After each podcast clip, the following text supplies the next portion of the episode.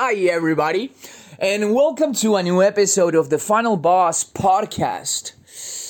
And today we will be talking about hiring. Yes, hiring. That dreaded, fucking complicated process no one wants to talk about because it's so fucking hard. And I just want to add before I start um, that I just made this video for um, uh, inviting people to watch this episode, and oh my glove, it was so hard. I just I got in front of the camera, and the moment I just press record, I was completely and absolutely like my mind went blank, totally. And I did it so many times, and I ended up using like the first video I made because it was so hard. And, and I'm, I'm like watching Gary Vee's videos and being like, thinking like, oh my god, this guy is so awesome. I, just want to be able to do videos like that. But fucking stage fright. Every time I get in on a stage or I press record on a video camera, I'm like, oh my glove, I just can't think. So okay, play to your strengths. Uh so I won't be doing videos. I will be talking, but I, I will keep on trying to do more videos. I think it's fun and, and it's scary, like super scary. But well, you, you should try and do that stuff that, that, that is hard, right? Okay, so let's go to the subject ah, hiring. And I want to start by talking about why, why hiring has become such a complicated thing uh, for businesses.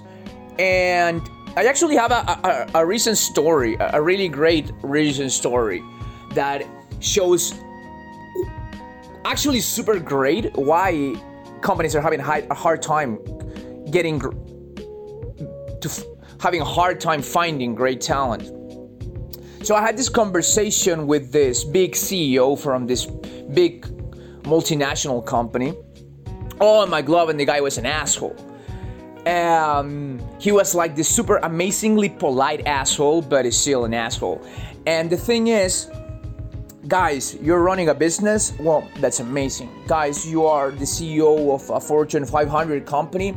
Fucking awesome. You are making 10000 a month? You're making 400 million a month? Amazing. But the point is being the ceo of a company does not put you on some high pedestal or I don't know. It's not like I'm gonna revere you or look at you and be like, "Oh, you're you're you're like uh, so bright I can't even see." I mean, dude, that's so fucking 80s, man. I mean, like you're the boss, the boss. Talk to corporate, approve memos, lead a workshop, remember birthdays, direct workflow, my own bathroom, micromanage, promote synergy. And, and, you need people to like kneel over and ask permission to talk to you. Like, I mean, dude, go fuck yourself.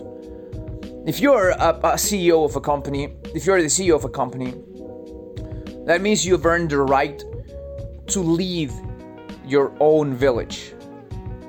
So it means people are counting on you to protect them, and they will help you shape, reshape the world according to your dreams and visions.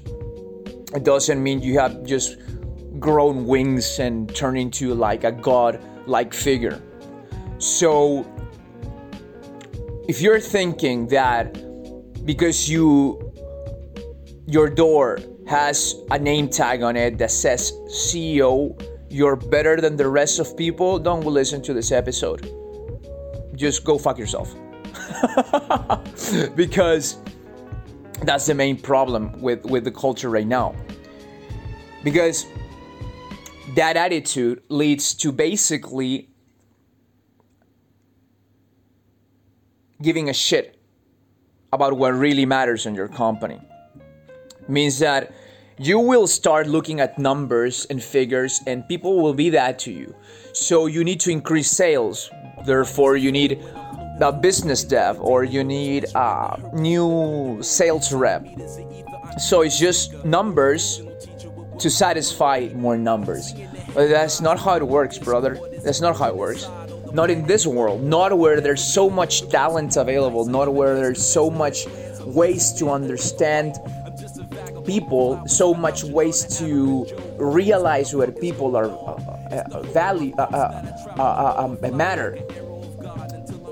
For example, what do I mean by this? I mean that most companies are relying on headhunters or outsourcing their hiring process to companies that use these automated systems to measure the value of people. Systems are like super similar to IQ tests, for example, which are worth shit, brother. Like, you can't measure a people by those standards and those tests.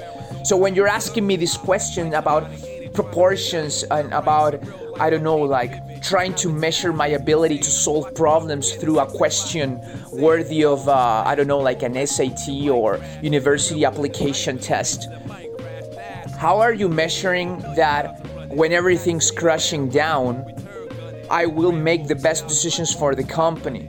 How are you measuring my ability to turn that client, which is wanting to leave the company, into one that's actually super happy to do business again with us. Under those standards, under those automated uh, human measuring systems, a guy like Gary Vee, which is basically like fucking God, would totally never had a chance to join your company at all. And at the same time, when you are these uh, headhunters which are nothing more than glorified CV revis- revisionists, what you're doing is basically looking for the candidate with the most pretentious uh, degrees and who assisted at the most pretentious universities, so that when you go to to your to your employee, to your employer, and you say, okay, here's my candidate, it looks so fucking well on paper that no one will actually um, criticize you if this guy wasn't the best. Because who would have thought he's not the best, right? He came from the best universities and everything. And who cares, man? I mean, we're talking about a world where all the knowledge is available on the fucking internet. If I go to the MIT website, I can access all of their courses, all of their subjects, all of their classes for free. So I can literally get my own degree in advanced physics while sitting on my home.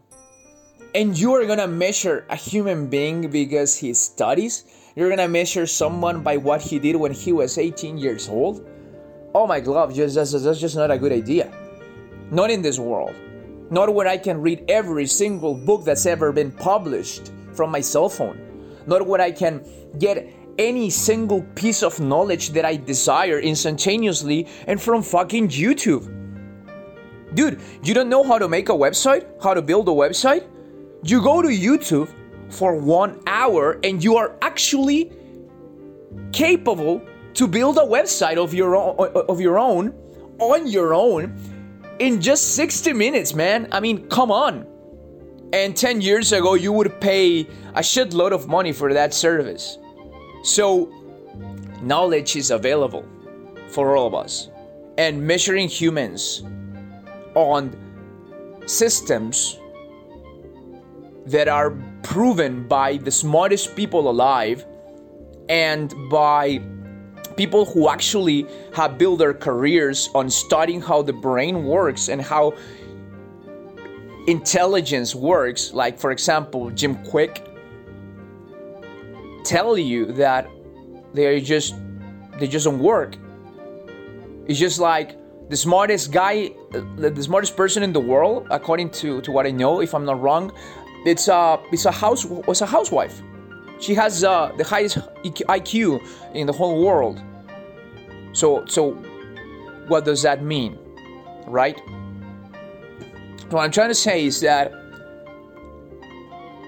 focusing on everything that I've just mentioned, the only thing that proves is that you don't care. And And when we're talking business, we're talking culture. And culture flows from the top. So when I talked, for example, to this guy, this big CEO, I contacted him because I saw there was a huge opportunity for his company. And when I presented that, he was like, "Go to my through my P P um, HR department and follow the right steps." And I'm like, "Dude, I have you on LinkedIn. I'm sending you the message because I think there's a huge opportunity for you. I want nothing from you. Just I invite you to take the time to check this out, and I'm pretty sure you would it will be useful for you. And I was like, no, how do you dare coming to my LinkedIn page and sending me this message and asking me to do this? And I'm like, oh my glove, you already invested more time than I asked for. Just, just, just bitching with, on me, or you could have just see the content. So, what this shows me is that this guy is such a glorified asshole, and he's not willing to consider someone that is literally putting an opportunity in front of his foot feet just because he's so too much of an asshole to be addressed by someone without following the regular conduct. So, once again, what that shows me is like, even if you come to me after this with suitcase full of money, I, I, I will not work for you because you're an asshole and I will not do business with you. And most like and, and I can get the whole vibe of how your company is from, from that. And that's a company I don't want to work with. And now I will I'm, I'm gonna be posting this on the internet. I'm gonna be talking about it. So every time someone talks to me, I'm gonna say you're an asshole. And um I make a lot of content, so man, a, a lot of people are gonna find out. And that's the same for hiring. If you want to get the best people for your company, forget CVs. Every day I'm seeing agencies, uh, companies, businesses hiring marketing specialists that have done nothing. They've they've worked at some big companies, of course. They have a pretty amazing resume that, that says that they went to the best universities and everything but these guys don't create content, man. They, they create nothing. You see in their, their, their history, there's nothing behind it. And everything they've done is be behind campaigns that encourage the company to spend millions of dollars in YouTube ads. So, why are you hiring a baker that has never baked a cake? Why, why are you doing that? Because he says he went to the best baking school? That's just not a good idea, man. So, if you want to get the best people for your company, the first thing you need to do is start putting your employees first. Because your employees' happiness is paramount to the degree that your clients are important to you, but they come second to your employees. And their customers come last. Because it's with your employees that you will make amazing products, contents, and services for your customers. So, you need to construct, build, establish a culture where people working with you wanna be there because you're challenged, they are appreciated, they are valued. And people will respect someone who's thinking ahead and guiding them to places they never thought of. But they will love and admire that man or that woman when they stays with them until 2 a.m. working that deck of stocking or stocking the shelves.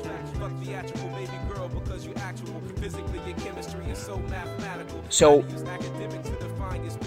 when that becomes part of who you are, when the culture becomes important, you will know what you're looking for.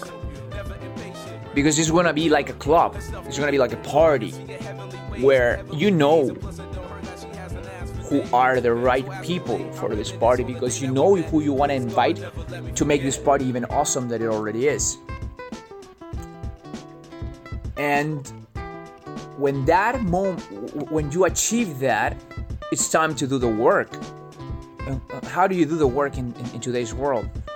Stop asking for CVs, brother. Ask people to tell you why do you want to join my, my, my crew? Why do, why do you want to join my pirate ship? If the answer is one that I'm that I'm that I'm that I fall in love with, then I will check your CV. Then, you know, go into in, in, into Twitter. Look for people that are talking about what you do for a living. You sell alcohol. Look for people that are who are passionate about alcohol. Look what what they've done, what they've create, what they created. Look what the what the content they're putting there. The content they are putting on social media shows how much they know and how much they understand their not only social media but their job, their field, their industry. So if you're looking for example for a web designer, find people who mention web di- website design or graphic design or landing page optimization or eh, any other term that might indicate they're talking about or interested in the kind of work that you need for them to do. Then find the most promising candidates based on their work, based on what they're doing, not what their resume says. Because a resume can't tell you what the person is capable of, what they do, what they show the world, what they bring into the world. That can. And once you have them, once you have your your most promising candidates, email them. Do the job and find out if they're interested in looking for a new position. Then interview five people and hire one.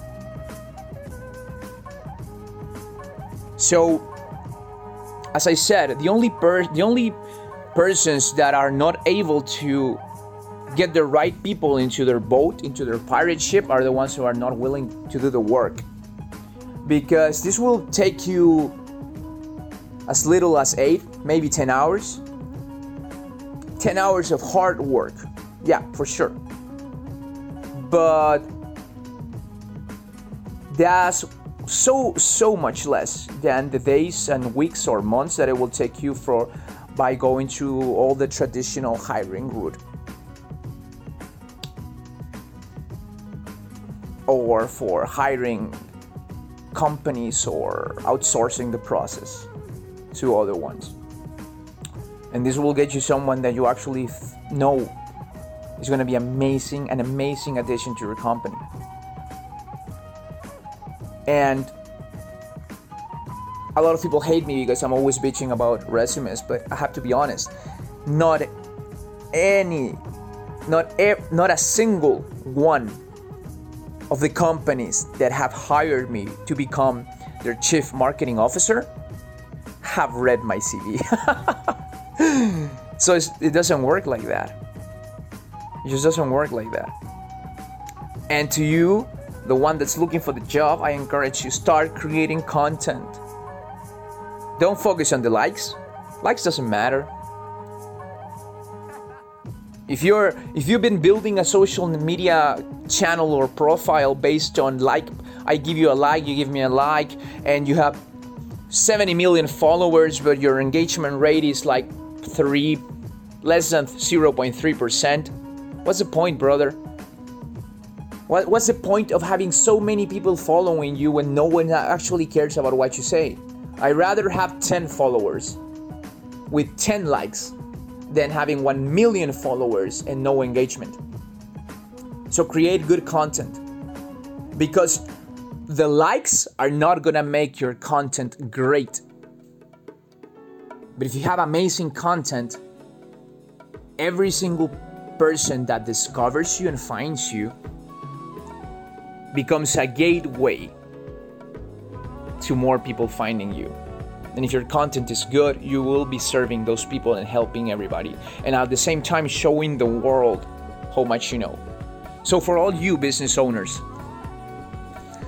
let go from the I don't fucking care practices that were born on the 70s and the 80s.